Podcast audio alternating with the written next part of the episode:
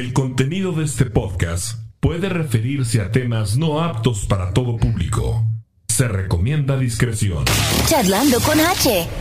Estás escuchando el podcast Charlando con H. ¿Qué tal? ¿Cómo están? Bienvenidos al podcast de Charlando con H. En esta ocasión, un invitado amigo y conocido también por parte de la comunidad aquí en Kansas City, Edgar Galicia. Edgar, ¿cómo estás? Bienvenido. Gracias, gracias, bien. Bien. Si te puedes poner un poquito más el micrófono. Nos- nos acercamos Sí, más. sí, sí. Ah. Sin miedo, mira, lo así derechito, no hay bronca. eso, Eso. eso. Que se te oiga la voz así de hombre. De cara. hombre. Eso. Con todo. Bienvenido, Edgar, a este, a esta charla, a este podcast. Este, ¿cómo estás? ¿Bien? Bien. bien. ¿Cómo te ha ido la semana lluviosa aquí en Kansas, eh? Sí, ya días, ¿eh? loquito. Y fíjate, la lluvia nos- no nos ha dejado hacer nuestro hobby. No hemos podido salir a rodar. Exacto, un par de días que se pudo, pero te- estábamos ocupados. así es que no. ¿Cómo andará Joaquín, oye? Ayer anduvo en la moto. Ayer. Ayer anduvo en la moto. Así es de que él, ya sabes, Un saludo a Joaquín, Joaquín del Toro. Joaquín Toro. Ah, Jo- Joaquín Toro. Este. Y bueno, eh, para la gente que no te conoce, la gente que todavía no te ubica un poco, Edgar Galicia, eres eh, pues manager, director ejecutivo de la organización CABA. Así es. ¿Qué significa CABA? En inglés es Central Avenue Betterment Association. Betterment. Es, es una asociación de mejora para la zona central. Eh, nosotros operamos en el municipio de Wyandotte. Y este, pues aquí estamos. De hecho, aquí estamos grabando. Exactamente. Ah, precisamente, exactamente. Estamos en las oficinas de Cava. En esta ocasión eh, sacamos el estudio de Charlando con H, lo instalamos y este y ahorita pues van a ver ustedes un poco la, la avenida central así de fondo y un poco las oficinas acá de este lado.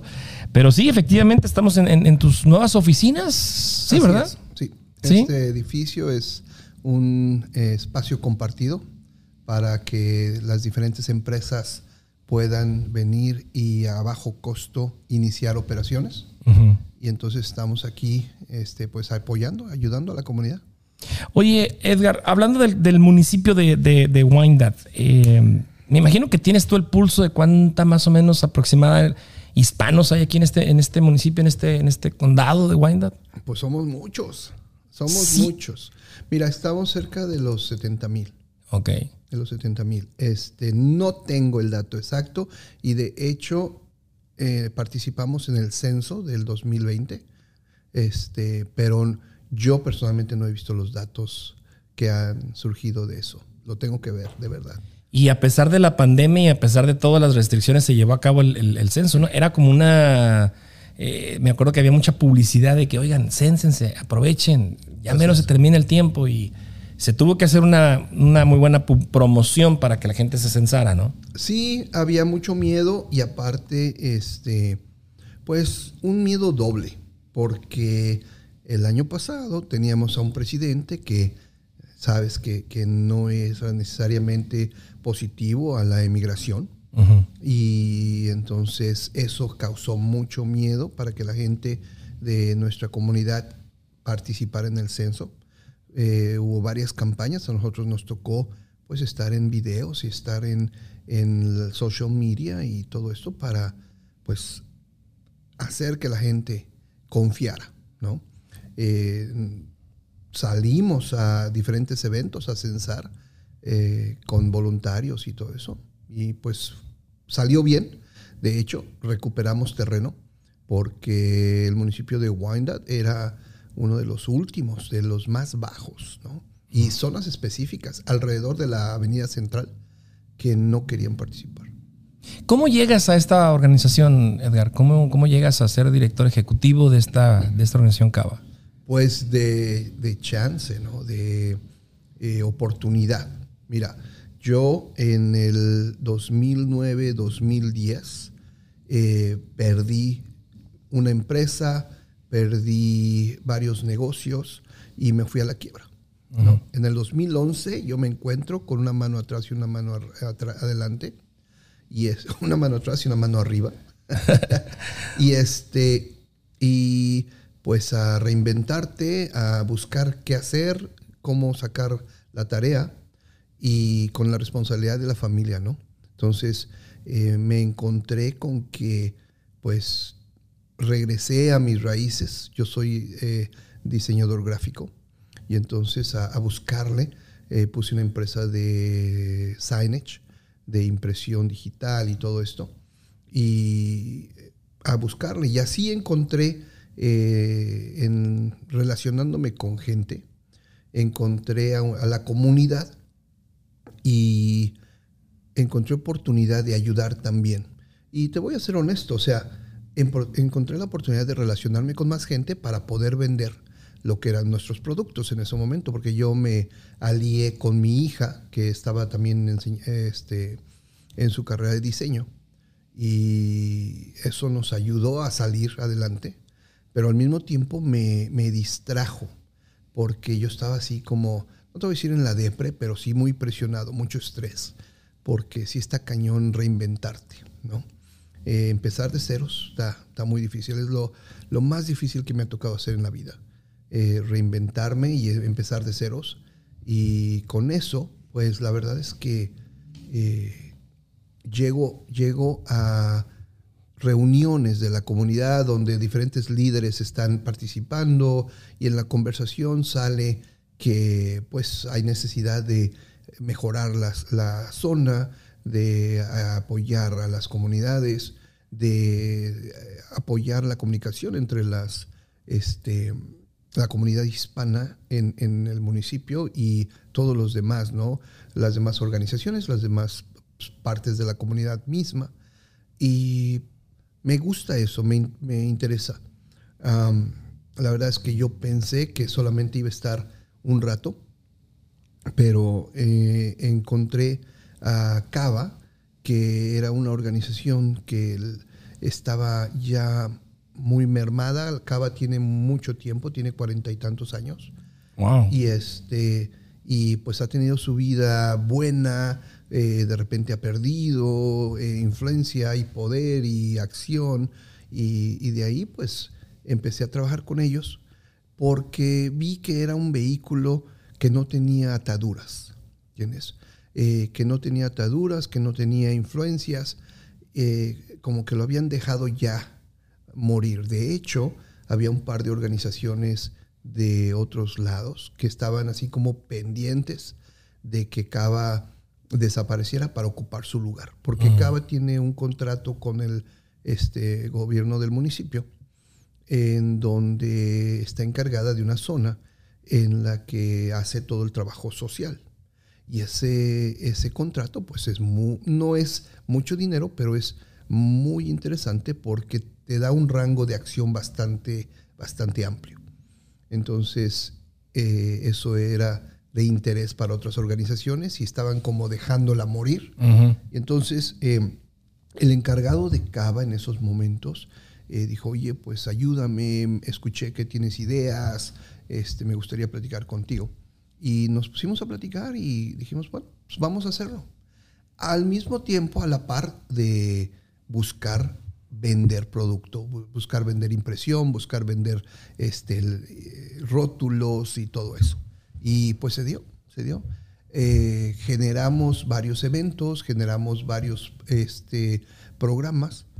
Al implementarlos yo me convierto en el... ejecutor. Eh, bueno, ejecutor sí, pero antes de eso yo me, metí a la junta de directores. Ok. Y me convertí en el líder de la junta de directores. Y entonces empezamos a cambiar las cosas hasta que la persona que estaba director, eh, pues dice, oye, sí estamos haciendo muchas cosas, pero ahora ya es mucho y ya no aguanto, ya no puedo seguir trabajando así porque pues es muy poquito dinero y la verdad es que es mucho trabajo. Entonces el señor se retira y ya es ya era grande, se retira y se queda sola sin dirección. Entonces yo como líder de la junta tengo que salir al quite. Y entonces digo, miren, yo puedo ejercer la función de director, pero solamente por un por un tiempo, ¿no? De manera temporal. Y entonces me dicen, sí, sí, vamos a, a trabajar así, vamos a conseguir a alguien, vamos a ver si hay más fondos, mejorar el salario. Y trabajé un año y no encontrábamos a nadie. Entonces, este, ya trabajando, digo, ¿saben qué? Yo me quedo aquí, no hay problema. Este, mi tiempo lo invertí y la verdad es que me gustó el trabajo, me gustó el poder ayudar, el poder estar haciendo la conexión con la gente y los programas que se generaron, mm, de verdad que empecé a trabajar en un proyecto más amplio y a establecerlo. Entonces dije, ¿saben qué? Quiero ter- terminar esto, un plan a cinco años y ya de ahí vemos qué hacemos. Bien. Y ya pasaron cinco años. Ahorita entramos en, en detalle de cómo Cava tiene muchísimos programas para la comunidad, Gracias. pero vamos, vamos, vamos por partes. Quisiera que me platicaras mm, quién es Edgar Galicia, Eh, cómo llega a Estados Unidos, dónde nació. Eh, háblanos un poquito de tu infancia, de tu juventud y por ahí, hasta- ¿cómo llegas aquí a Estados Unidos? A ver. Ok. bueno, mira, este, yo siempre he sido muy activo y he siempre he sido eh, alguien que tiene mucha iniciativa y la creatividad se me da. ¿ok? Y cuando digo tiene mucha iniciativa o que tengo mucha iniciativa, eh, la verdad estoy diciendo es que no me puedo quedar quieto y ando para todos lados. ¿ok? Entonces, eh, yo les digo a las personas, no me sirvas problemas, yo me los sirvo solo. yo me los sirvo solo. Y entonces, este, desde chico siempre generé mis propias ideas, proyectos, y esa creatividad me ayudó a salir y a meterme en problemas también. Entonces, eh, a salir de ellos y a meterme en ellos. Entonces, eh, yo a los 16 años tuve mi primer negocio. Este, tuve ahí una serie de fiestas en, en la casa de mis abuelos, en el, en el garage. Este, ¿Eso en México o aquí? Eso en México. En México. Eso en México. ¿En qué parte? En San Vicente Chicoloapan, que es Estado de México, Ok. cerca de Texcoco.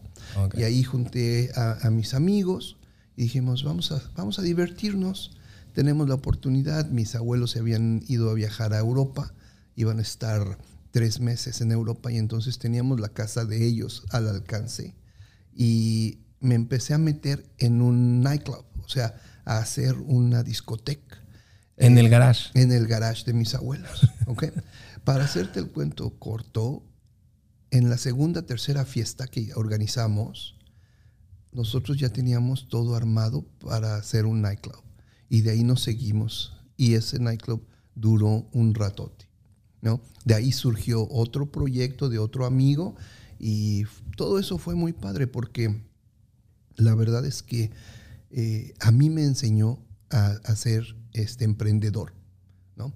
Eh, Ahora sí que eres como de, como este, el, el- el de Amazon y el de Microsoft, un Facebook. menos. Todo el mundo haciendo sus proyectos en los, en los garages, ¿no? con un poquito menos de suerte que ellos, pero ahí vamos nosotros, Pero- brother. y vas perfilándote, ¿no? Así es. Mira, este fue muy, muy chistoso porque no teníamos nada que hacer. Y yo tengo 16 años, ¿ok? En esos entonces tengo 16 años. No tenemos nada que hacer durante todo el verano y mis abuelos no están. Entonces, este, eh, le digo, ¿saben qué? A ver, junté a 10 de mis mejores amigos y les dije, ¿saben qué? Ustedes pongan, creo que eran 20 pesos cada uno en esos entonces. 20 pesos cada uno, son 10 ustedes, tengo, tenemos 200 pesos. Con esos 200 pesos vamos a comprar alcohol, vamos a armar toda la fiesta y compramos alcohol de caña y no sé qué tanto, hasta, hasta happy hour les dimos así. Wow. Y a cada uno de ellos por sus 20 pesos les di 20 boletos de 2 pesos cada boleto. Entonces les dije, ¿saben qué? Váyanse a vender estos boletos, recuperan su dinero y, un- y el doble, los van a dobletear. Yo me quedé con la puerta. Y entonces hicimos nuestra fiesta entre los 11 que éramos, ar- armamos luces y juntamos un sonido, compramos tape grabados de un DJ y los pusimos ahí, pusimos lonas, todo estuvo padrísimo. hasta pleitos tuvimos adentro y sacaborrachos. ¿Y en qué quedó ese rollo? En que me corrieron de mi pueblo. Te aplicaron el 33. Sí, mira, yo estaba yendo a la universidad y mi familia empezó a ver que yo estaba metido en eso y que me estaba divirtiendo porque era cada sábado y, y domingo, no, viernes y sábado era reventón en, en el negocio, ¿no? Y entonces, este, dijeron, no, ¿qué haces? Tu escuela la vas a perder, vas a estar, tener problemas y todo eso. Y yo, cada que me decían, tu escuela va a- vas a tener problemas en la escuela, yo les enseñaba mi- mis calificaciones sin ningún problema. Entonces no me podían quitar de ahí. Y empezaron un trabajo de, ¿sabes qué? Pues tienes que mejorar. Si tú te vas a Estados Unidos, vas a poder ir a estudiar y vas a poder ser mejor. Y Te vendieron la idea me de que, vendieron la idea de que acá se. Dejé mi Salud. negocito, saludcito, brother. Dejé mi negocito que era de viernes agarrar la fiesta, sacar la, la caja e irte a Acapulco. Nos íbamos a Acapulco y allá amanecíamos y era de verdad que era un relajo. Pero llegaba el lunes y yo estaba en la escuela. Entonces no me faltaba nada de eso, ¿no? Y pues bueno, me venden la idea de venirme a Estados Unidos y para los 18 yo saco cartilla, este, me ayudaron por ahí, saqué cartilla, mi boleto y yo venía pagado de la escuela.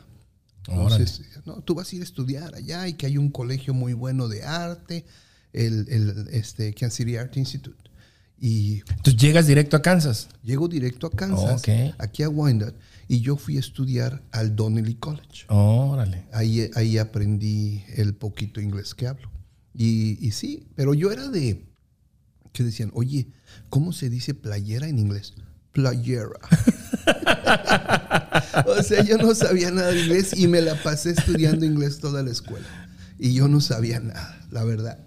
Así que pues tocó foguearse aquí y pues seguir adelante. ¿Y tus eh, amigos, eh, mejores amigos, este, le siguieron con el negocio allá de la, de la- Allá de la disco en el garage? Con la idea, sí. ¿En serio? Siguieron, rentamos este, un local. Este, de hecho, un amigo que ahora vive en Kansas es el que hizo todo eso. Se llamaba La Shakespeare. Órale. Y él la tuvo durante otros dos o tres años. Y también era un relajo, pero estaba muy padre ese negocio. Pero me corrieron de mi pueblo. Te corrieron de tu pueblo. Oye, ¿y, y el, y el, y el, este, la afición por las motocicletas? ¿Desde, desde qué edad? chavo. ¿Sí? Desde chavo. Y eso también era otro cotorreo. Este, primero que nada, eh, yo me crié con mi abuelo y con la familia de mi abuelo, con hermanos y hermanas de mi madre. Y mi abuelo, para él era político, él andaba metido en todos esos rollos, muy conocido, y le gustaban las motos. Agarró, para agarrar una moto, en esos entonces, se metió de patrullero, de tamarindo, era un tamarindo. Ok, entonces, sí, sí, sí, sí, sí. Y agarró una Harley. Ok. Y de ahí la traía la Harley para arriba y para abajo, en el, en el trabajo, pero también en... De tránsito. ¿no? Andaba de tránsito. De tránsito, sí. andaba de tránsito en la Harley. Y esa fue la primera moto que, en la que anduve yo de bebé. Y luego mis, mis tíos, lo que pasa es que mi vida es un poco chistosa porque yo me crié con gente mayor. Mis tíos, que son hermanos de mi madre, los veo como mis hermanos. Y a mis primos, que son mis contemporáneos, los veo como mis sobrinos. Ok. Y esa relación existe, pero yo soy, yo soy sobrino, ¿no? Pero los hermanos de mi madre también agarraron el amor por las motos y todos los tres que son anduvieron en moto toda su juventud y andaban igual así la bandita y se juntaban 10, 20 y se iban del distrito a, a este a, a los balnearios ¿cómo se llamaba ese balneario del Seguro Social? Eh, Cocoyoco, no sé qué, cómo se llamaba. Por ahí todavía existen esos balnearios. Pero agarraban las motos y se iban. De hecho, a ellos, a mis tíos, a los y sus amigos, les decían ahí en la colonia o en el pueblo, les decían los hippies. Los hippies. Todos andaban de pelo largo y todos. ¿Estás hablando en los floreados. 60, 70s? En los 60, 70. Ok. Y yo era chavito, yo era el llavero. Pero a mí me llevaban para todos lados. Para todos lados. Este, con sus cascos abiertos y las amigas, las, las mochilas, todo eso. Andaban para arriba. Así se le decían a las, a las, a las compañeras. Sí, así les decía. Mochilas. El backpack. Backpack. El backpack. Entonces, ¿Cuál fue tu primer moto, Edgar? una Vespa. Este, unos amigos tenían una, un, un- un amigo específicamente tenía una Vespa.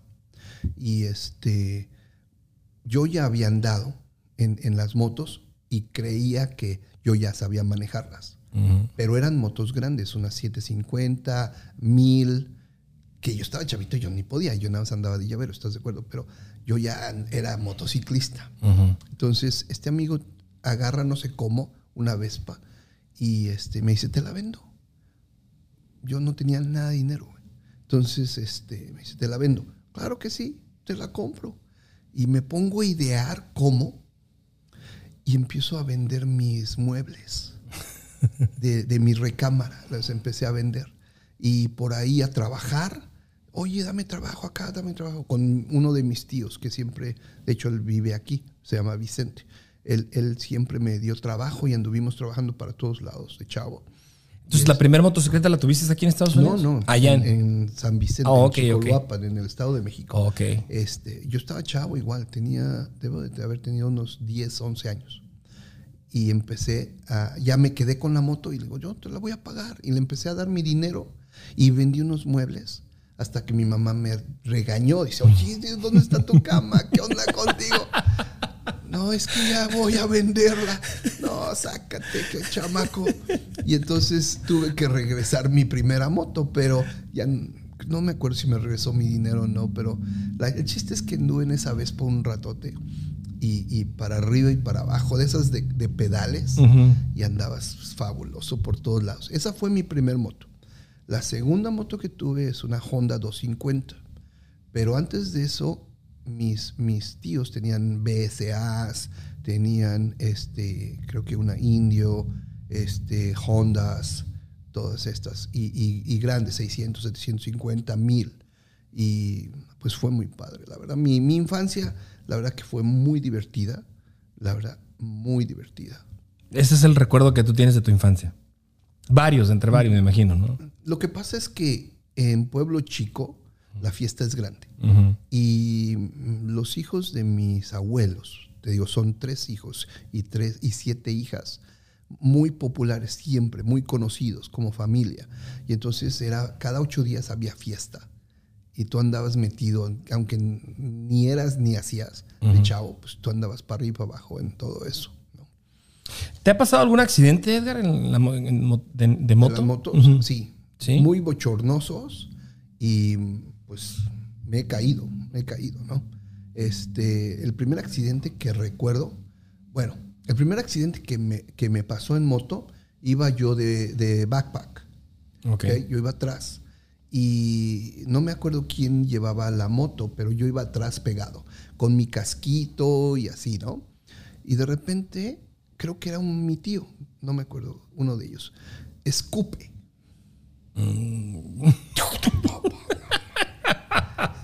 O sea, ¿a quién se le ocurre escupir en una moto trayendo un backpack? A ver, dime.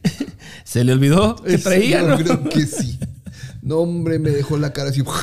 todo. No manches. Ya nada más le tuve que.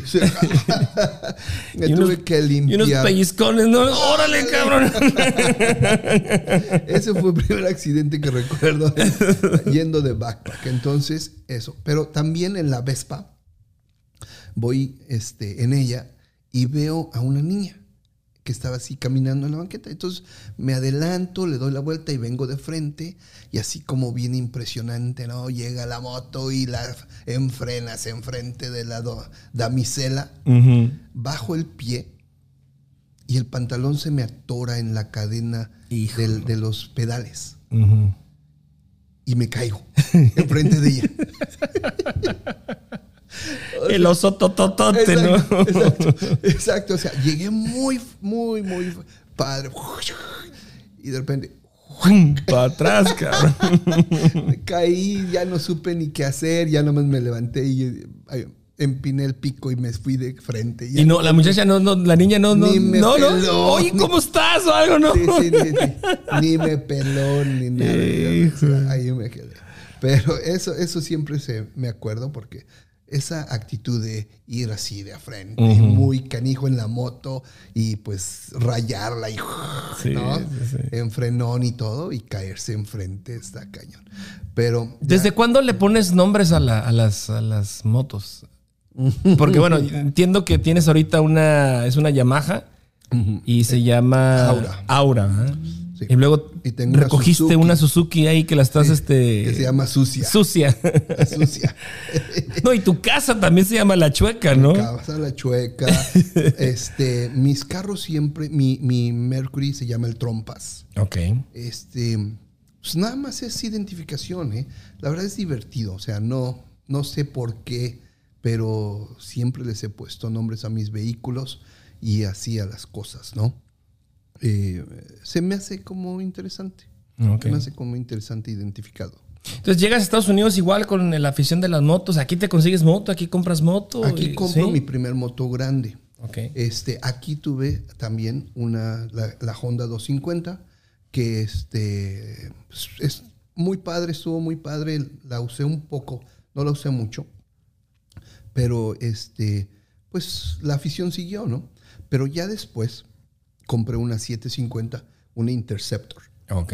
Y esa es la, mm, la moto, o sea, la, la moto más, no más grande, eh, sí la más grande en, en cilindrada o en centímetros cúbicos, ¿no? Pero es la moto como que con más renombre y más marca y más fama. Porque el Interceptor 750 es una BFR que venía de, este, de, de fábrica lista para entrar a pista. Ok. O sea, era una moto para carreras.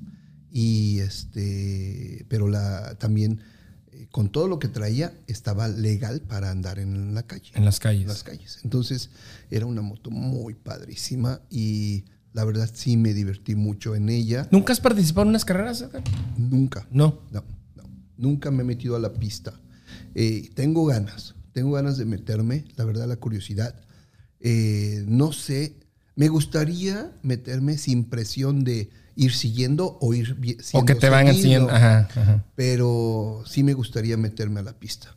Este, la verdad es que sí le, le- le he metido bastantes millas a las motos, pero así, meterme así, así en, en una carrera, nunca lo he hecho. Nunca lo he hecho. Sí, como que ya se requiere, no sé, otra, otro tipo de... ¿Otro nivel? Otro nivel, ¿no? De, Como que se requiere juventud porque si te caes, pues sí, revivas. sí, o cabrón. algo, ¿no? O sea, Sí, la verdad es que este accidentes sí he tenido. eh, me he dislocado un brazo con una moto. lo clásico, y también me lo Este, desloqué. O sea, me saqué el hueso. Como que lo primero que, a la hora que te caes, como que tu inercia o tu, lo- lo- el sentido común es poner un brazo. O la cara. y este, obvio, el peso tuyo, el peso de la moto no te resiste el hombro y bye. O sea, te lo saca. A mí, a mí, a mí- yo me disloqué este hombro. El también. hombro. Sí. No, sí, yo sí. me disloqué el codo. Y pues antes decías, no, no me pasa nada, ¿no? Pero ahora te levantas en la mañana y ya, te, y ya s- le- te levantas adolorido. Entonces dices, "No, ¿de qué se trata? ¿Y tú, tú- te gustan más las, las sports, ¿verdad? Las, las deportivas, las tipo Harley o las crucero que le llaman, esas no te llaman mucho la atención. ¿Las Harley son motos? Sí, ¿cómo no? te, te va a escuchar un ejecutivo de Harley, verás. Exacto. Son couches. son sillones para el highway. Son sillones. Son sillones. Son para el cómodas, ¿no? Pero es otro tipo de, de navegación, es otro tipo de, Sí. de entretenimiento, vaya. ¿no? Sí, es para, para irte de crucero, irte a, a andar. Y corren mucho, ¿eh? Mm. Corren mucho, pero la experiencia de recibir todo el aire a esas velocidades, la verdad es que no es muy grata. ¿Tu tope de, de velocidad? Sin que lo escuche un trapper y nos llegue un Exacto. ticket. No, este, 20 millas. Mira, mi, mi top aquí últimamente fue de 135. Ese es mi top, con, con Aura, de hecho. Y el buen, el, el, el buen este, Chris. Con, con él hice 135. Y, y Chris me pasó así de... Es que ese Chris, no, no, no está. Saludos a Chris García desde el- la, la Avenida Central. y es que para la gente que no nos conoce, bueno, te- eh, hemos hecho una muy buena amistad. Este, yo conocí precisamente a Edgar en una posada que organizas con todo el comercio de aquí. Este, una amiga me invita y ahí te conozco y tú pones un proyector de un resumen, digamos, de, de- de lo que hiciste durante el año. Y de fondo me llamó la atención la motocicleta que usabas en, en- en- en tu pantalla. Se, Ah, sí. se pos- se ponía en el proyector. Y dije, este tipo le gustan las motos, ¿no? Y sí, ya me, me lo presentó este, Laura, una amiga que conocemos, Laura Márquez. Y este, y de ahí yo te pregunté, oye, ¿manejas moto? No, que sí. Yo te digo, oye, pues yo tengo una moto ahí arrumbada, tengo años que no la saco. No, adelante, adelante. Vámonos. Entonces tú me presentas a Joaquín y me presentas a Chris y somos como los cuatro los que siempre procuramos andar. Yo ya le iba a vender, fíjate, esa moto y me iba precisamente, quería comprarme una Harley con tipo asiento así para traer a, a- a mi hijo. este, por- Asiento de sillón. Asiento de sillón, porque se me, se, me, se me hacía muy cómodo tanto para él y para mí, pues ir en un asiento y despacito y la Harley y todo, ¿no? Yo ya estaba a punto de venderla cuando te conozco y por eso me, me detuve también a, a vender esa, esa moto que también tengo. Pero sí, es muy divertido andar en motocicleta, es una adrenalina tremenda. Este, yo lo te, te lo preguntaba o te, comentaba hace poco, le, le decía yo a Edgar, oye, este, tú cuando llegas a tu casa después de un rol así de 3, 4 horas o más, ¿no te da un down? Me- sí, o sea, un cansado. down, llegas cansado, llegas... Primero como que dices, ok, ya llegué, ya me llegué a mi casa, todos llegamos bien, no me pasó nada, no me paró una policía, Ya. no tuvimos un accidente y como que tu cuerpo llega y se, desinfla. ¿verdad? Pero mira, todo eso pasa siempre con la velocidad. La adrenalina está cañón y eso me encanta. Eh, en un tiempo, eh, en la empresa, en una de las empresas que, que tuve, eh, tuvimos un equipo, eh, hacemos un, un sponsorship de un equipo este, de go-karts Ok. y eran carreras de go-karts. Y era igual, o sea, son carritos, uno cree que son carritos, pero son, primero son de competencia, entonces sí corren bastante, pero son los mismos carritos que te subes, ¿no? Y entonces esos carritos no aguantas corriendo más de 15 minutos Ok. Por la posición en la que vas. por la posición y la presión. Ok. Eh, todo el golpeteo y todo, pero es una presión de ir compitiendo. Ahí sí he competido en, en, en- en go-karts. Y la verdad es que eh, recuerdo una vez, había alguien que, uno de mis tíos, este, que echaba mucha carrilla. Órale, mensos, que échenle, que, que, que, que". Y entonces, este, siempre nos estaba jodiendo, jodiendo, que más rápido y más rápido y que tú puedes. bla, bla, bla. Y entonces, son equipos de cuatro, porque la carrera dura una hora y corremos 15 minutos cada uno.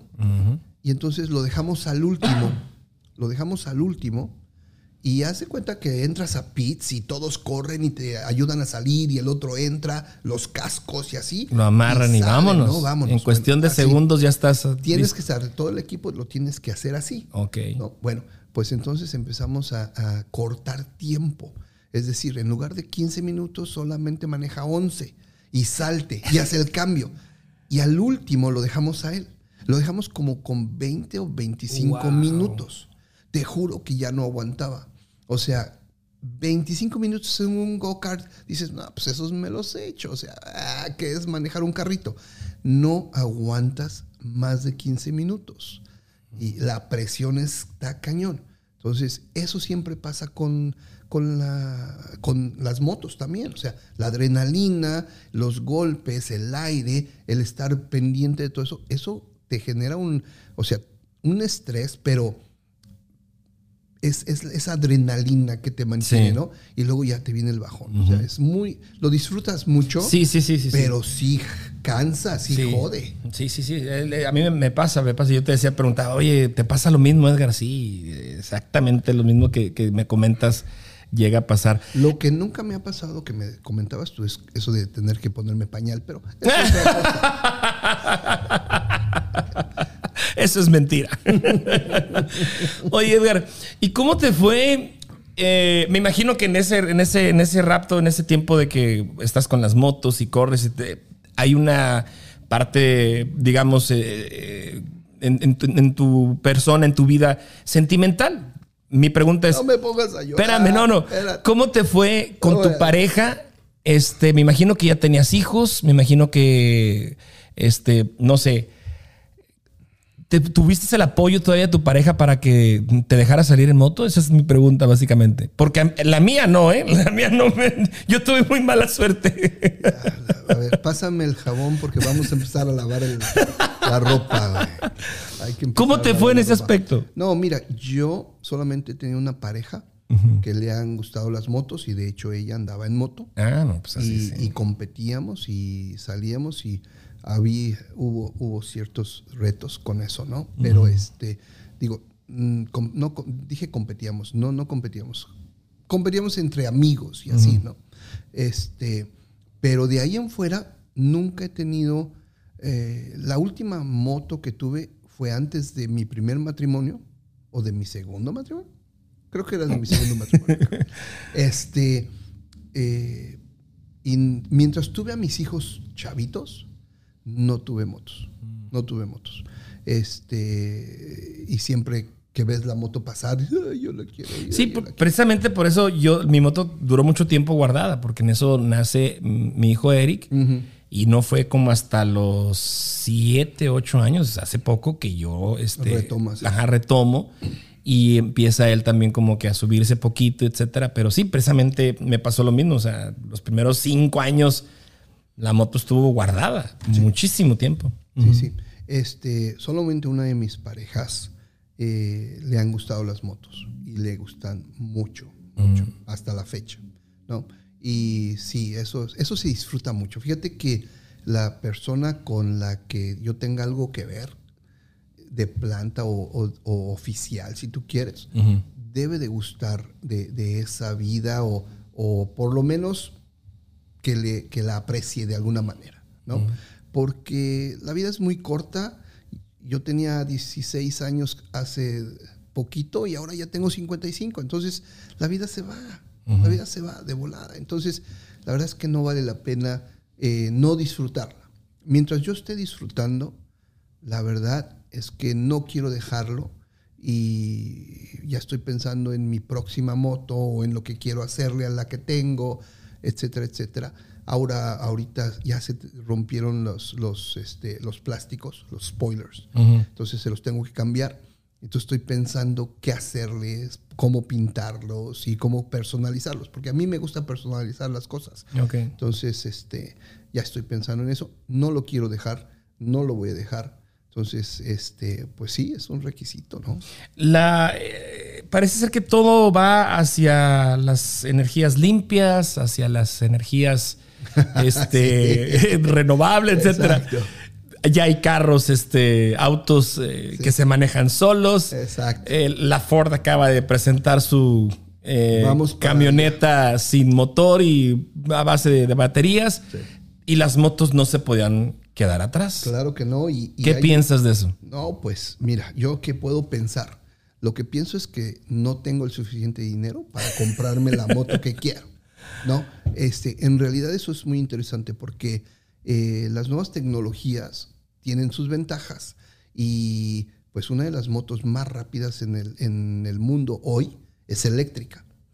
Entonces, este, obvio, la L- LS182 no es una moto especial que corre más que cualquier otra de las comunes, pero no la vamos a adquirir, esa es especial. O sea, es, el precio está estúpido, ¿no? Pero tienen una versión muy buena de Lightning que, este, que la verdad sí está muy accesible y pues sí estamos haciendo el colchoncito para poder ver esa posibilidad de comprarse una de esas. Eh, me interesan mucho por dos cosas. Una, ya estoy viejo. Y entonces el estar haciendo cambios, el est- estar haciendo todo eso mecánico, este, no, es, no se está facilitando más, se está complicando más. Pero la velocidad que alcanzas es sumamente interesante. Entonces, eh, yo creo que para cuando ya junte para la moto, ya va a haber mejor baterías, mejor carga, ese tipo de cosas que nos va a facilitar hacerlo. No puedo decir que, que va a ser mañana, pero definitivamente esas tecnologías son para respetarse.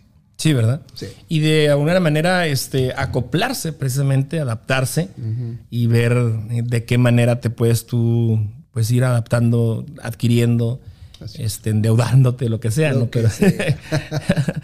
Oye, Edgar, este. volviendo ahora sí un poco a lo que.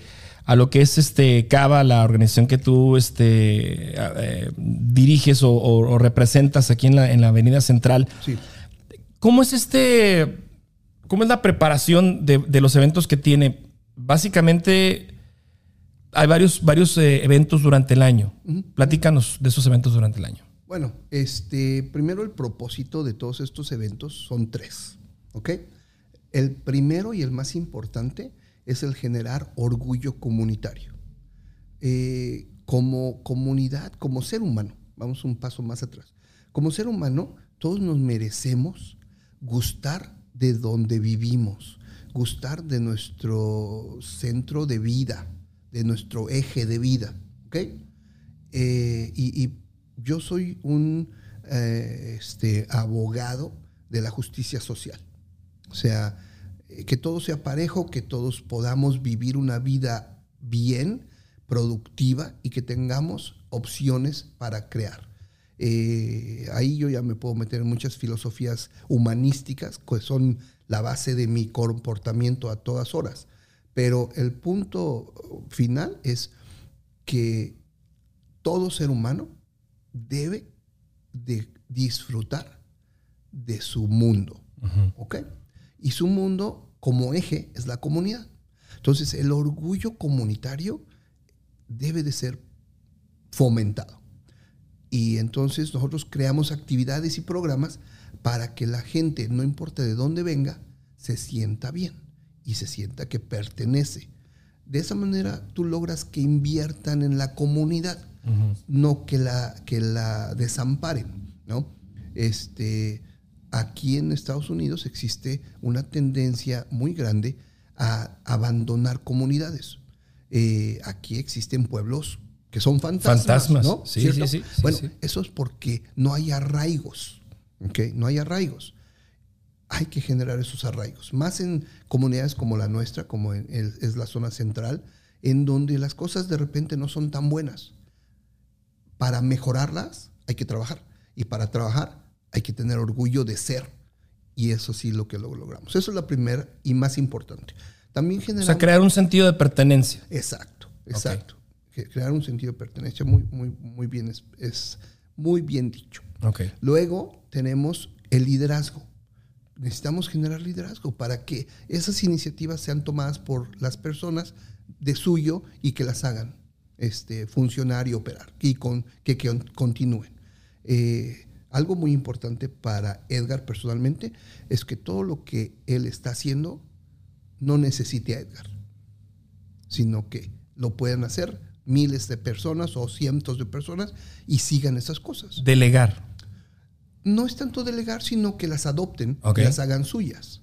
¿Ok? Pero eso se logra con liderazgo, mostrándoles el camino y dándoles alternancias para que puedan estar no solamente compitiendo, pero también cooperando entre sí y, lograr lo que este, eh, sus metas personales, al mismo tiempo que no desamparen a la comunidad, ¿no? Es el liderazgo. Y también lo tercero es el reconocimiento mediante eh, actitudes constructivas de lo que es la, este, la comunidad misma, la generación y manutención del valor de la comunidad, este, que nuestras propiedades eh, estén trabajando sus valores en nuestro favor y que se construya a nivel general un patrimonio que aunque sea privado, pero que ejerza fuerza en la conservación de la comunidad misma. Ok. ¿ok? Entonces, todo eso, esas tres cosas nos hacen generar eventos como eh, los sabores de Central, ¿no? Los sabores de la Avenida Central ayudan a todos los restaurantes, los ponen en el mapa, la gente habla de ellos y empiezan a aventurarse a venir. Y bueno, tú lo viviste, es un Sí. evento divertido. Es un evento divertido y de mucha, mm, eh, ¿cómo te digo? Había hispanos, había americanos, había jóvenes, había parejas, novios, adultos, Yep. de todo. De y todo. y era, era un ambiente bien bonito que, obvio, podías hacerlo a pie, el recorrido lo puedes hacer a pie porque pues, toda la avenida central. Y aunque el local comerciante te ofreciera una pruebita, una prueba de agua de horchata, pues ya le compras otro vaso y ahí está el negocio. O este, un taquito y pues dame dos, ¿verdad? Te compro dos. O fuera, y de ahí agarrabas un sample de otro y otro sample de otro. O sea, era, era divertidísimo. Yo me divertí mucho con. Hicimos un video con, con, este, con las hijas ahí de, de mi amiga Cheira, la- mi amiga Laura, Denise y, este, y Eric.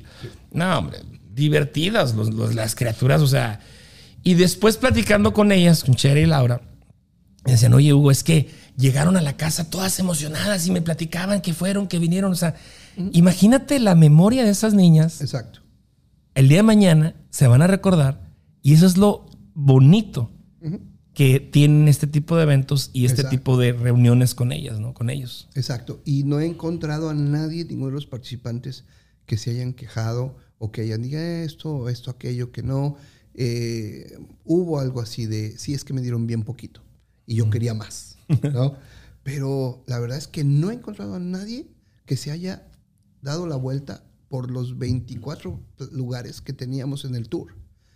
Todos, todos los lugares recibieron a alguien, y recibieron bastante, pero nadie fue a todos lados. ¿Por qué? Porque era mucha comida, ¿entiendes? Entonces, el propósito de algo, de que las muestras son pequeñas, tiene también la re- realidad, o sea, Tiene un porqué. un porqué, una razón, ¿no? Entonces, este, eh, la verdad es que fue muy padre. Pero a final de cuentas eso es para que la gente se sienta bien, mostrando sus productos, aceptando visitas de, de gente nueva y que se popularice el lugar, ¿no? Yo no conocía el local este de la chilindrina. ok. Y si la gente que ahorita escucha aquí de Kansas tiene oportunidad de ir, adentro tienen mural Hermoso, hermoso, güey. Exacto. O sea, toda la pared es un mural Sí, sí. Que dice, la- las niñas se quedaron, oh, wow. O sea, y hasta- yo me quedé cabrón, o sea. Exacto. Ese es el tipo de descubrimientos que quedan y dices, oye, tengo 15 años viviendo aquí y nunca lo he hecho, ¿qué- qué- pues, ¿de qué me he perdido? Claro. ¿Qué pasa con esas gentes, Edgar? Que no se enteran o no quieren participar, no les llama la atención, el miedo, el trabajo, es una combinación de todo. Eh, ¿A qué te refieres? ¿Que no quieren participar O sea, que... que- como restaurantes? no, no, no, como visitantes? como visitantes, como, vaya, para hacer, para hacer el recorrido. Bueno, mira, para nosotros el que no quieran participar es un reto, ¿ok? Pueden tener mil razones y una de ellas, que es común, es el miedo a la comunidad por la mala fama que se ha generado de años. Y este lugar era, era bastante este, trágico, o sea, bastante este, impresionante en la cosa de, de drogas y de prostitución y todo eso. Gracias a Dios, pues la prostitución, la calidad de la prostitución ha mejorado. no es cierto, no es cierto. No, todas esas cosas han- se han eliminado. Y entonces, este, pues la verdad es que eh, los residuos de La mala imagen. la mala imagen aún quedan, ¿no? Hablando de, de- de- me imagino que un hecho que marcó y, y yo no recuerdo haber vivido algo así, se veía en otras partes o se, se- se notaba en otras partes, fue el, hace dos años, tres años, el trágico eh, accidente que hubo, incidente o no sé, tragedia en, en una cantina aquí, ¿no? En el, en el bar Tequila, ¿no? Tequila que sí. O sea, ese sí fue como que un, un parteaguas, ¿no? Un- o una, una, una, una tragedia. una tragedia, precisamente, y, y le pegó a la comunidad, o sea, a, la- a los mismos vecinos de aquí, al mismo vecindario, ¿no? Sí. Ahí, ahí yo te vi, ahí yo vi a un Edgar muy dolido, vi a un Edgar muy sorprendido también, pero también muy, ah, muy humano. En esta ocasión me acuerdo que organizaste, o no sé si tú lo organizaste o, o la misma comunidad te lo propuso, lo organizaron, alguna especie como de manifestación o una vigilia, digamos, un- una caminata en paz para... Un velorio. Un velorio. Este, ese tipo de cosas este, te marcan, ¿no, Edgar? Mira, eh, la verdad es que eh, a mí, con todo el trabajo que hemos hecho para mejorar la, la calidad y, y mejorar esa opinión que, que se tiene del lugar y apoyar a la gente para que se sienta bien viviendo aquí, o sea, todo eso que hemos venido hablando de lo que hemos hecho de, de labor durante los últimos siete años, pasa algo así y se te cae todo. O sea, ¿para qué lo estoy haciendo si no nos vamos a ayudar nosotros mismos? ¿no? Eh, y, y eso te llega, pero eh, la verdad es que lo más, lo mejor que salió de ahí es que la comunidad misma dijo, no, vamos a, apoyar, vamos a unirnos. Y fuera de, de que yo convoqué a la comunidad, te voy a ser sincero, a mí tres o cuatro o cinco, diez personas me dijeron, lo que haga, quieras hacer, hacemos y te apoyamos. Este, estamos contigo, hay que hacer algo, no hay que quedarnos con los brazos cruzados y mínimo hay que ponerlo allá, o sea, sacarlo y expresarlo y decirlo y demostrarlo. Y es que venía una, una rachita a nivel nacional de eventos muy parecidos, gente que entraba armada y dispara- disparaba, y nunca se imagina que el día de mañana o el día menos pensado te pueda pegar a tu comunidad, o sea, tu, Exacto. al bar que tu papá fue, tu abuelo, tú como joven, o sea, es un bar generacional. Sí, de hecho ahí es mm, puros amigos, Exacto. mucha familia. Y ese día estaban celebrando algo de la, del grupo, de la familia. Estaban ahí celebrando un, un evento. este, y, y bueno, fue muy triste, pero la verdad, eh, fuera de que nunca va a dejar de ser una desgracia, la comunidad se unió, Sí. la comunidad llegó en, en ba- números bastante grandes y pues caminamos eh, eh, en, en- en unión, que es lo más importante. No que la distancia no importa, los discursos ni los proselitismos importan. Lo que importa es que la comunidad se unió en contra de ese tipo de actitudes, de ese tipo de situaciones y yo creo que, que no se perdió lo que se venía trabajando desde antes. La verdad es que no. Hay otro evento muy importante y, y quisiera que lo platicáramos este, a la manera que tú quieras. El evento del Día de Muertos. Ese es un eventazazazazo. Increíble la cantidad de Catrinas, de gente que, se, que, que participa y se viste de Catrín, Catrinas, este, El desfile. El desfile. Las, las caritas pintadas. todo, todo, todo eso. calaveras. Y, y nos, y si algo tiene México es precisamente eso, ¿no? Su cultura, sus, sus celebraciones. Y llama mucho la atención para el, para el que no es mexicano, el cómo nosotros celebramos a, los muertos o les rendimos un, un día en específico para recordarlos, para celebrarles su vida, etcétera, ¿no? O sea, el Día de Muertos es algo histórico y algo que debería ser como considerado, no sé, una de las maravillas una de las cosas del, del mundo, ¿no? De, de- de cómo el mexicano se da el tiempo para hacer las ofrendas, para la fotografía, este, tiene su chiste, ¿no? Claro. Pero bueno, ¿cómo lo logras capitalizar aquí en Estados Unidos o aquí en, en- en- en esta área de la central aquí en Kansas, Edgar? Mira, pues no lo hemos capitalizado porque siempre invertimos bastante y el único capital que se genera es el humano. ¿ok? Ok. Eh, nosotros como organización nos, nos aseguramos de que todos los participantes reciban algo este, desde esa pasión y ese gusto hasta monetariamente los que venden y traen sus productos y ponen el trabajo, ¿no? Este, esa es, esa es la capitalización que estamos logrando. Eh, hay, hay algo más interesante que el evento mismo y es reconocer que los latinos en general, los mexicanos en mayoría,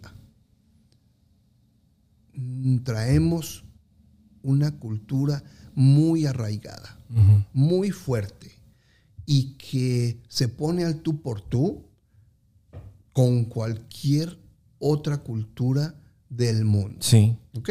Pero te voy a decir una cosa muy chistosa. Los, los, eh, las expresiones culturales más fuertes, podemos hablar de los italianos, podemos hablar de los griegos, podemos hablar de los chinos, podemos hablar de los japoneses, podemos hablar de, de Latinoamérica, los mexicanos, todo esto, son las culturas pobres. Porque su misma pobreza las, los ha hecho que sean creativos y que no dejen de celebrar o no dejen de vivir. Desde las comidas hasta las celebraciones como bailes o festejos, ese tipo de cosas. Les echan mucha creatividad para en, enaltecer lo que es la celebración. Y con ello se logran comidas deliciosas, este, ese tipo de cosas, de expresiones humanas que, son fabulosas, tal cual el Día de Muertos. ¿no? La otra situación que, que me gustaría resaltar es el hecho de que los latinos, en la mezcla de todas las razas que tenemos, somos muy temperamentales y no nos gusta hacer las cosas a medias ni incoloras. Entonces le vamos a poner las rosas, los flores del maquillaje, los colores, todo eso a que salga y que se vea. ¿Entiendes? Entonces, todos nuestros festejos son coloridos y tienen mucho sabor. Pero el Día de Muertos, eh, a decir verdad, para mí, para Edgar, es muy especial porque me trae unas memorias fabulosas de mi niñez. Fabulosas. De andar consiguiendo la calabaza en el campo y robársela. O sea, nos íbamos a los campos a donde tenían calabaza y pues nos la robábamos y a, grabarla, a cortarla y este, hacerle la calaverita, a ponerle la vela adentro y andar pidiendo calavera por todos lados en el pueblo, a andar brincando en las este, fogatas o a comprar, agarrar todo el dinero que te dan de, tu calaverita y comprarlo de palomas o de cohetes y andar pasando junto a la fogata y aventar la paloma y echarte a correr. Así, ese tipo de cosas, o brincar la fogata, como ya lo dije, y, así. Todas esas memorias son fabulosas. La comida, el dulce de calabaza, eh, el altar, todo eso lo viví enormemente y, y de manera hermosa. La verdad es que sí lo disfruté mucho. Pero eso es Edgar. La comunidad en general lo disfruta de esa manera, lo disfruta de verdad. Y entonces eh, va desde el respeto a las, a las personas que nos han abandonado, que nos dejaron, que se nos fueron antes, hasta la fiesta de, dejarlos caminar junto a nosotros y que se eh, protejan, que se escondan a través de nuestros maquillajes y ropajes para que no sean molestados. ¿Cuántos años llevas haciendo este, este evento del Día de Muertos? Este sería, bueno, lo hemos hecho cuatro, cuatro años. Este, eh, el último, pues ya sabes, muy pequeñito. la, verdad nada más es, este, fue, fue no dejar, ¿verdad? Y aún así lo hicimos bien, nos divertimos y lo disfrutamos. Pero, este, nada comparado con el 2019 y espero nada comparado con el, 2021. 2021. El 2019, me acuerdo que tenías el reporte de la policía, ¿no? Que había no sé cuántas personas, ellos calcularon, pues, por toda la, avenida. La avenida. Y nosotros también hacemos un conteo. este, hacemos dos conteos ese día. El primero es a las 4 de la tarde o, o 3 de la tarde eh, y contamos por cuadra, todos los que están de un lado y del otro de esa cuadra. Y el, el, este, el último conteo es a las 6 de la tarde cuando empieza el, el, este, desfile. el desfile. Edgar, ¿cómo te organizas? ¿Hay, hay voluntarios? ¿Hay, ¿Cuánta gente participa en esta organización? Pues mira, este, es- este, en este evento participan cerca de 800 mil personas en, en todo. O sea, yo cuento como voluntarios desde los que nos ayudan a poner las cosas en su lugar y en la mañana este, colgar las cosas y poner las carpas y organizar a los vendedores, hasta los que participan en los desfiles, que hacen su carro alegórico ellos mismos y se representan de una o de otra manera. Y tenemos muchos, mucha gente que realmente le encanta participar. Este, pero tenemos eh, los que pintan las calaveritas, los, las, las catrinas que se visten y, y caminan por todos lados mm, con, tomándose millones o miles de fotos. Miles no de fotos, sí, cuántas, sí, sí. Y, y todos los que están asistiendo en la coordinación, eh, la policía no nos cobra, la policía voluntaría todo su, su trabajo ese día. ¿En serio? Exacto, exacto. O sea, no es un evento, este, digo, fuera de que, fuera de que ellos tienen que dar seguridad, mandan más gente para que esté controlando y no tengamos ningún problema, tráfico, seguridad, asistencia. Entonces, eso, todo eso ayuda bastante y son voluntarios. El 2020 definitivamente pues es un año que no se cuenta para muchas cosas. Claro. ¿Cumples años? No, pues cumplo 46 porque el año pasado no, no, No no cumplí. Este, obvio, no podemos mm, dejar de mencionarlo o de, o de recordarlo, Claro. pero este, pues a Cava le pegó, ¿no? Me imagino, en todos sus eventos, porque son, eh, o sea, son eventos masivos, son eventos que eh, la gente está uno enseguida de otro, o sea, eventos al aire libre, etcétera, ¿no? O sea, le, le pegó bastante, ¿no? Nos, nos pegó y, y gacho, porque eh, nuestro, eh, todo lo que es el fondeo de, de capital que recibimos para hacer toda esta labor se cortó bastante, o sea, bajó mucho. El 80% de nuestras actividades son o al aire libre o con una multitud de gente, que como, como tú te acordarás, nuestra cena de fin de año, pues se junta bastante gente y hacemos toda la presentación, el reporte, este, y pues todo eso no hubo, ¿no? Todo eso no hubo. Entonces, eh, sí, nos, sí nos pegó. Pero al mismo tiempo tuvimos que alternar o este, Buscar como opciones. dice, pivotear Ujú. de bote pronto porque teníamos que, que hacer cosas. Había necesidades que teníamos que cubrir. Dimos comida, este, estuvimos haciendo promoción a los este, diferentes negocios, seguimos, perdón, seguimos haciendo videos, eh, social media estuvo copada de diferentes opciones, nos, nos, mm, creamos eh, o nos instituimos como comunicólogos, o sea, cualquier cosita que salía, este, salimos al, al- en social media para promoverlo, para informar, eh, hasta apagando chismes, ¿no? Sí. O sea, de que es que ya se van a quemar todas las calles y las casas de Roma. no, Roma no se va a volver a quemar, entienden que no. Pero, o sea, digo, fue, fue parte de la realidad que vivimos, hicimos lo mejor posible. ¿Cómo está ahorita el proyecto para este año? ¿Qué eventos ya te autorizaron o qué eventos están como que todavía en stand-by? ¿Qué- Bueno, todos los eventos con menos de 50 personas están listos para producirse.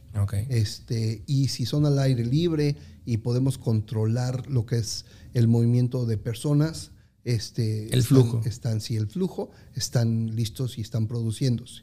La placita está produciéndose y nos está yendo bastante bien. Eh, es la tercera vez que hacemos, pero ya lo estamos haciendo cada sábado. Entonces, ya pueden venir cada sábado a comprarse sus, sus este, sándwiches o, o tacos o lo que haya ese día, ¿no? este, estamos para, para eso.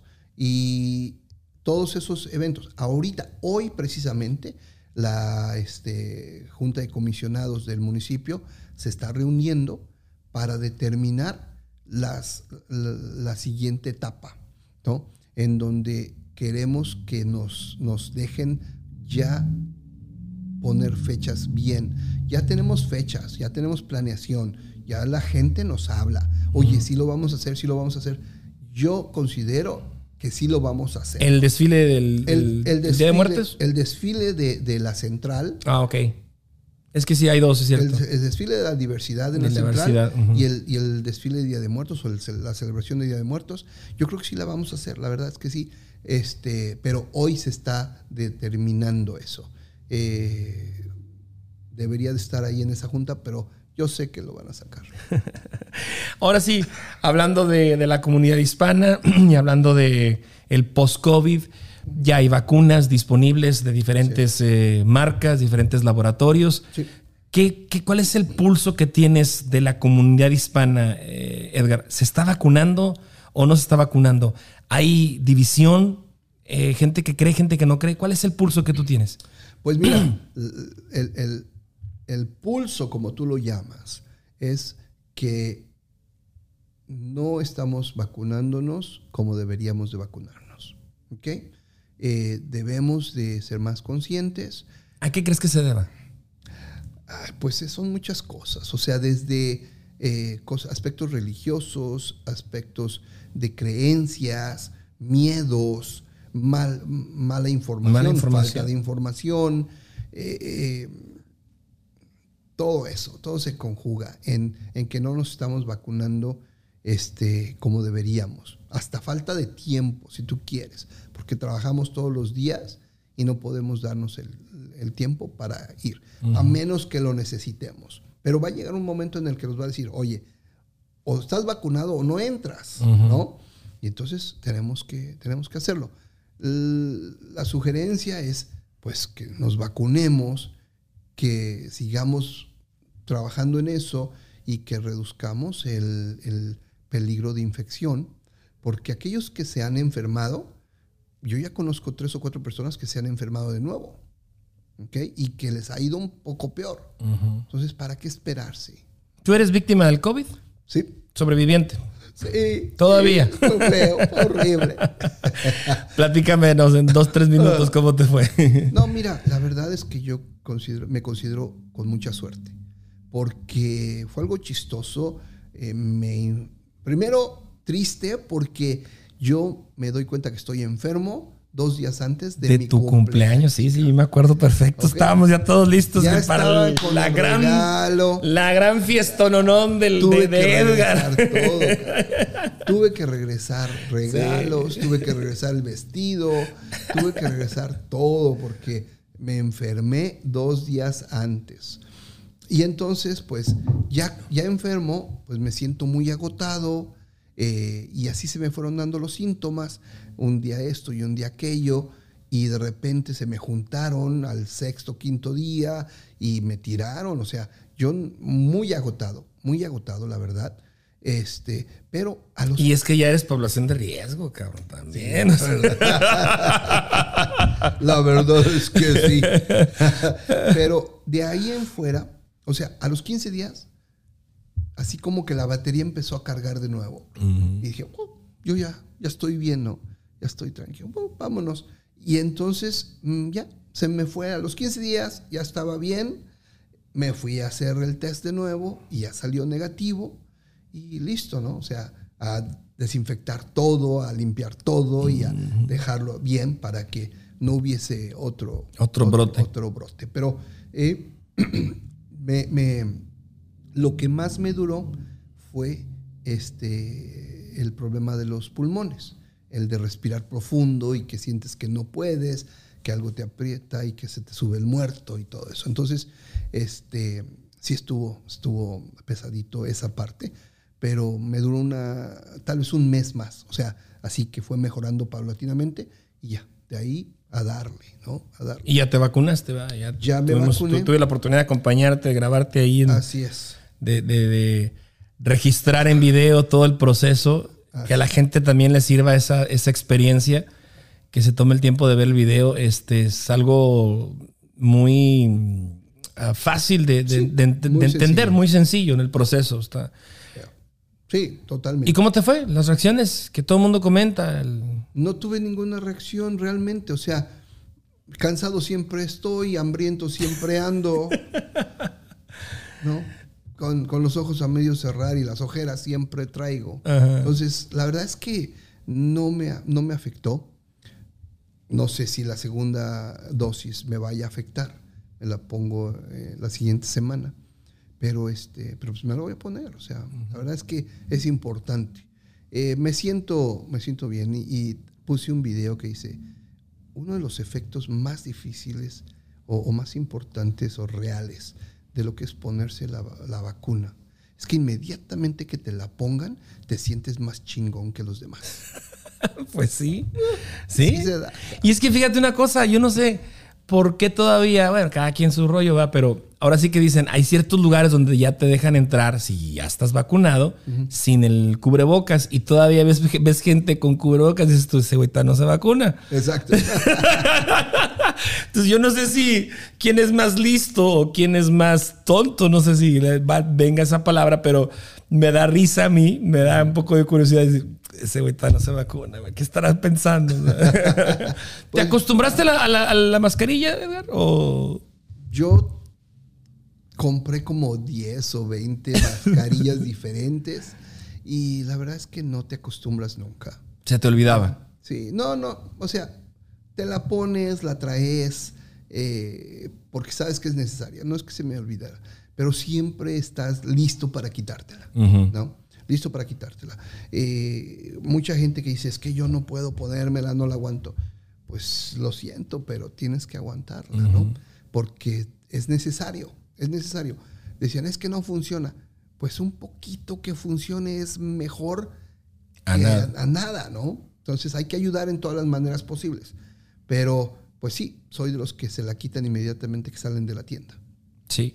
Yo no, yo sí te confieso, yo no, yo no este, me acostumbré. Se me, me acordaba cuando estaba en la puerta del, del Walmart o, este, o en la puerta del Quick de la gasolinera y ahí vas para atrás al, al, al vehículo, a la troca, a, a agarrar la mascarilla. Sí, no, la verdad sí fue muy, muy difícil. Claro. Ag- Agarrabas tu cartera, ¿no? Y el celular y todo, pero nunca agarrabas la mascarilla, cosa bien rara, ¿no? Sí, y, y yo conozco mucha gente que tiene mascarillas regadas por todos lados, por si se le olvida. sí, sí, sí, sí. Llegabas a tenerla en, en tu coche, en la moto, en la bolsa, en la, en la cajuela, donde quieras. Sí, sí, sí. Exacto, exacto, exacto, por Bien. si se te olvida. Pero pues son, son gajes del oficio. ¿Cómo ves? ¿Ya, ¿Ya vamos de salida o todavía...? No, sí. Sí, ¿verdad? Sí, ya vamos de salida. La verdad es que con las vacunas sí se está controlando la infección, ya no se están infectando las gentes tanto. También existe el hecho de que muchos ya se infectaron y ya no es tan fácil que se vuelvan a infectar, aunque sí hay quien se infecta de nuevo, ¿no? Pero, pero ya hay cierto nivel de resistencia, entonces eso también ayuda. Y pues lo que se decía, ¿no? Que tenemos que agarrar la, la esta resistencia de manada, ¿o no? La, inmunidad de rebaño. Inmunidad de rebaño, resistencia de manada. la- inmunidad la de rebaño. Sí, la pachanga entre familias, lo que sea, como se, como se llame. Y es que era increíble cómo decían, no, no se reúnan, está prohibidísimo juntarse. Y nos valía madre, güey. O sea, el ser humano es para convivir. Sí, es social. al Es 100%. social. Habrá uno y que otro apático ahí, antisocial, y dice, ay, este, a mí no me gustaba que me saludaran de beso desde antes de la pandemia. Pues ok, pero el mexicano, el hispano, así como decías ahorita, el- el de que le mete color, es este ardiente. Así es, el mexicano somos de que, ¿qué onda? ¿Cómo estás? Y saludo de mano y abrazo y... O sea, y de repente que te digan, güey, te puedes contagiar o puedes contagiar. Y luego decías, volteabas a ver y noticias de gente fallecida, fallecida, fallecida. Se decía, Sí. güey, no me quiero morir, cabrón, todavía, ¿no? Claro. No, sí, totalmente. Fíjate que algo que a mí no me pasa, y, y lo mencionaste, pero yo no sé tú, a mí no me pasa eso de que me digan, es que a mí no me gusta que saludes de beso. A ti, bueno, pues lo entiendo, ¿no? pero, pero a mí eso no me pasa. No, yo tengo otros datos. Ay, sí. Exacto. López Obrador te buscando. Edgar, ya para finalizar, este, ¿qué viene para en, en Cava para la comunidad aquí de Wyandotte, para la comunidad hispana? Pues mira, ¿Qué está en puerta? Sí, que le podamos dar difusión. difusión. Mira, tenemos ahorita un nuevo programa que realmente es una nueva organización que se llama The Toolbox. Y The Toolbox es todo lo necesario para que la gente sepa cómo poner sus negocios, cómo armarlos, cómo administrarlos, cómo registrarlos, cómo hacerlos crecer gratuitamente. O sea, no tienen que ir a ningún otro lado más que venir al Toolbox y trabajar con nosotros para que sepan lo que tienen que hacer. El conocimiento es lo importante. Ya después, los servicios, o sea, quien se lo registre, si no es que no lo pueden hacer ellos, nosotros les vamos a enseñar a que lo registren. Pero si quieren que alguien se los haga, bueno, ya habrá quien le ofrezca el servicio. Pero eso es algo muy interesante que eh, Cava lo está haciendo en asociación con otras organizaciones que, son relevantes y que están apoyando. Eso es lo primero. Lo segundo es que vamos a seguir eh, creando orgullo comunitario y estamos buscando otras alternativas de- de actividades, de ambiente, que, que también vamos a, a- a apoyar. Eh, no es mi idea, quiero que, que se sepa esto, no es mi idea, de hecho es, este, no sé si conoces a Siete Leguas, Shelley, Sí. ella es la que me, me dijo, Edgar, yo quiero hacer esto, apúyame, y lo he tomado este, para, para hacerlo. Me dijo ella, hagámoslo, tú, tú que puedes, va, va, va, va, va. Este, y queremos hacer una gala charra, Ok. ¿ok? Entonces, pues vete midiendo el cinturón, pa- papá, porque te tienes que vestir de charro para, para ir, ¿entiendes? Eso lo vamos a hacer, pero, pero eso para mí eh, me lleva a otro concepto, el hecho de que no tenemos un centro en donde los que somos mexicanos podamos llevar a nuestra gente a aprender de nuestra cultura. Este, un centro cultural mexicano no existe. Y para mí lo considero de verdad importante para mantener nuestra fuerza. Los latinos en general y los mexicanos en específico debemos de entender cuáles son nuestros valores y qué es lo que nos hace exitosos. Eh, todos decimos y nos sentimos bien orgullosos cuando escuchamos que dicen, eh, per cápita el mexicano trabaja 10 horas más que cualquier, Que cualquier otro del mundo. ¿no? Así somos bien trabajadores. Bueno, si no mantenemos esa cultura de trabajo, vamos a perder no solamente el récord y el reconocimiento, sino vamos a dejar de, este, de crecer. ¿ok? Tenemos que echarle ganas, seguir con esa cultura de ah, vamos a hacer lo necesario para salir adelante. ¿ok? La otra cosa, otro valor que tenemos y no podemos perder es la del ahorro los mexicanos y, los latinos en general, vuelvo y lo repito, eh, y los mexicanos en específico, tenemos una fuerza de ahorro muy grande. Nosotros no estamos supeditados a usar bancos ni créditos. Los usamos, pero no estamos supeditados a eso. En su mayoría controlamos el valor compra. Y la única forma en la que lo hacemos es porque vamos al dealer y decimos, a ver, esa camioneta que vale 15, te pongo los 10 aquí en la mesa. ¿Los quieres o no? Y no los venden. Y gente que, que- que ahorra en casa, debajo del colchón, Sin ningún problema. sin ningún problema. hay, que, hay que saber hacerlo. Mi mamá. Exacto. Hay que saber hacerlo. Pero esos valores no hay que perderlos. ¿Ok? No hay que perderlos. Este, ¿qué, qué otra cosa? Eh, el poder construir nuestras propias casas. El poder comprar una casa de dos... Tú conoces la chueca. ¿ok? La chueca, o sea, yo lo viví. La chueca la compré en 1200. Es más, yo ni la compré, la compró mi tío. Él, él, mi tío Vicente, me financió todo, ¿ok?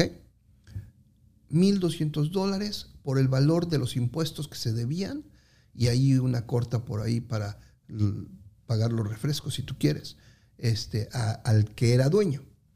Y listo. La chueca era pura, pura obra negra, era la, la puro frame lo que tenía. Y nosotros construimos, hicimos y diseñamos y quitamos y pusimos. nos encontramos con problemas que tuvimos que solventar. Este, o sea, la sacamos. Me costó tres años de ir a, a trabajar cada ocho días, cada fin de semana y hacerla, hacerla hasta que me pude mover, Hacerla habitable. hacerla habitable y de ahí seguí Y adelante. empezar a ahorrarte el dinero que tú gastabas en renta, Exacto, etcétera, y meterlo- invertirlo, Bueno, no he terminado con la choca. La choca no está terminada, ¿no? Tengo un baño que necesito terminarlo. Ok, eso es cierto. Pero ya tengo un patrimonio de 1.200 dólares que nos costó a, mi, a 130 mil dólares que la han valuado. Wow. En tres años. En tres años y mis fines de semana. Ningún banco me va a dar ese rédito. Ningún banco me va a facilitar eso así porque sí. Ahora sí, ya me mandan las tarjetas, ya me mandan los préstamos aprobados y preaprobados y desaprobados y superprobados, porque ya tengo con qué, ¿no? Tengo que acordarme de que todos esos créditos son dinero que no es mío y que me va a costar, y que si me va a costar dos pesos por cada 10 pesos que yo pida o que yo use, tengo que utilizar esos 10 para generar 20, pagarle sus dos Y que te quede un y margen. que me quede un margen. Eso los mexicanos lo sabemos hacer y mucho. Y tenemos que seguirlo haciendo. Pero si no educamos a nuestra gente a que se respete y que se dé cuenta de que con el trabajo, que al fin que trabajamos bastante, podemos lograr todo lo que queramos sin endeudarnos, insistarle pagando réditos a la gente que es multimillonaria porque tiene dinero para prestar, la riqueza va a ser nuestra. Ujú. La central y toda la zona de la central es un ejemplo muy claro de lo que es inversión personal y sacrificio. Hablabas de Laura, hablaba, hablábamos de Siete Leguas, hablábamos de cualquier negocio de la central. El 80% de los negocios en la central es de latinos. Y el 80% de esos negocios controlan su economía.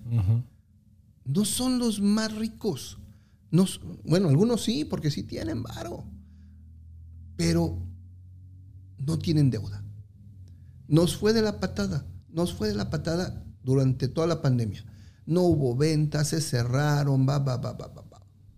Pero hubo el capital para solventar Exacto. eso, esa, esa pandemia no esperada. Exacto. Fue un evento que nadie se lo esperaba. Fueron Ni nadie decisiones. estaba preparado. Exactamente, nadie estaba preparado. Fue un evento y de repente el gobierno dijo, hey, hasta aquí, cabrones. Y, y- y- y muchos comercios sobrevivieron por la buena administración Solamente dos comercios cerraron las puertas en el área central en la central.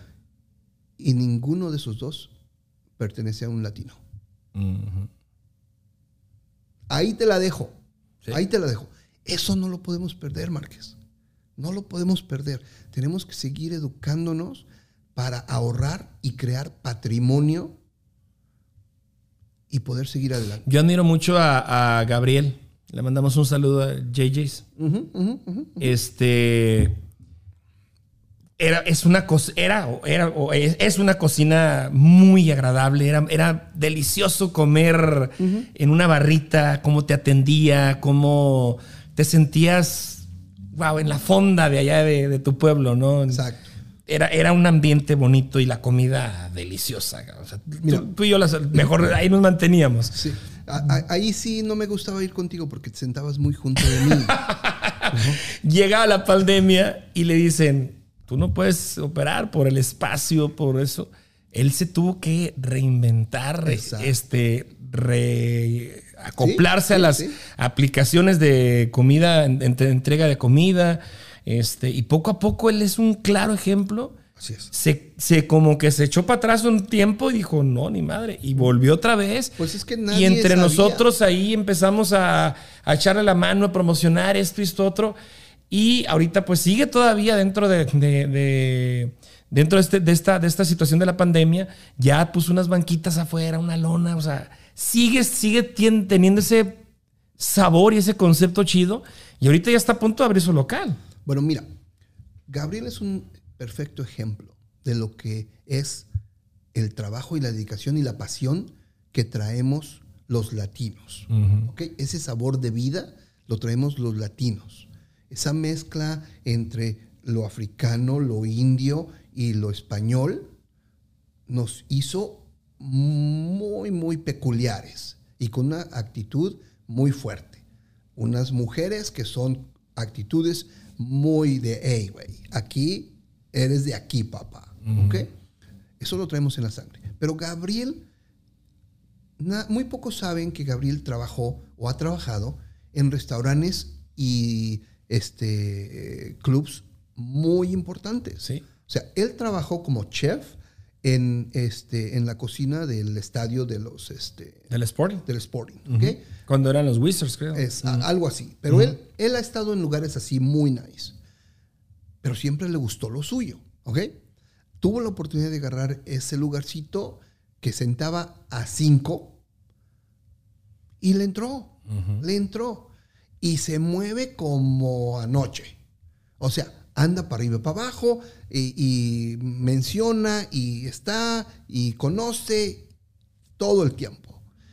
Pero su comida es deliciosa Sí, sí, sí, sí, deliciosa eh, y él es creativo. Se le viene la pandemia y él fue el primero en que puso su ventana, cerró su puerta Sí. y dijo, de aquí, desde aquí les vendo.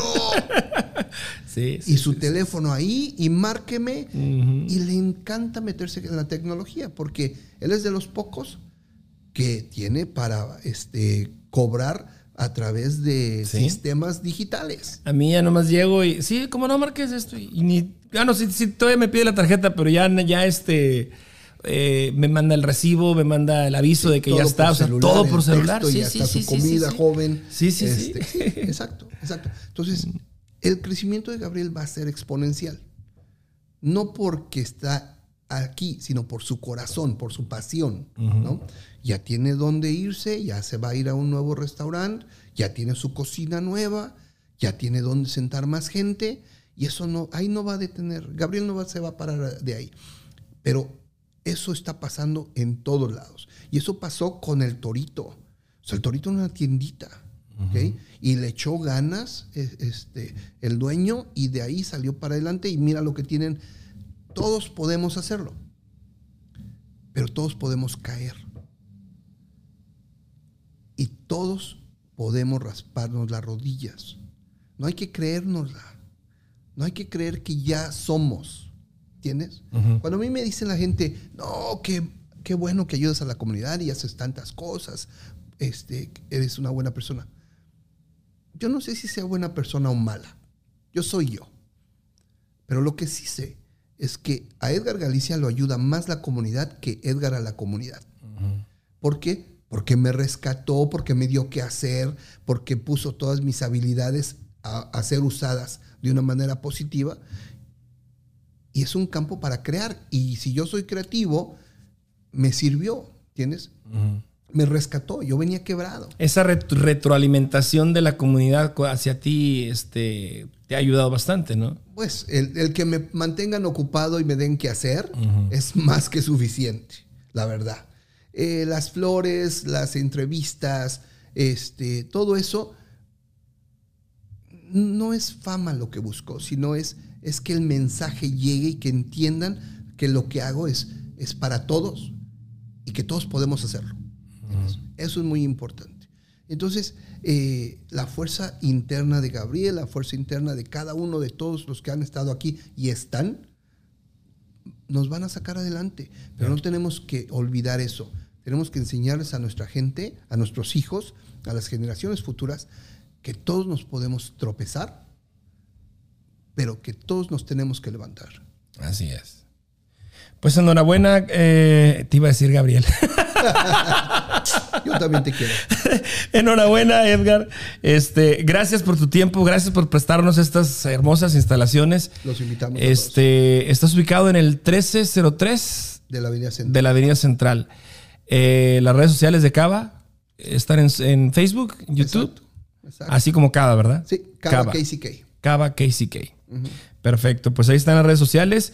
Y pues eh, gracias, gracias por darnos una idea de cómo opera esta organización, el enlace con la comunidad hispana, la importancia que, que es el, condado de Wyandotte, que es un municipio grande, importante, lleno de latinos, lleno de muchas culturas, lleno de muchos este, vecindarios, diferentes personas.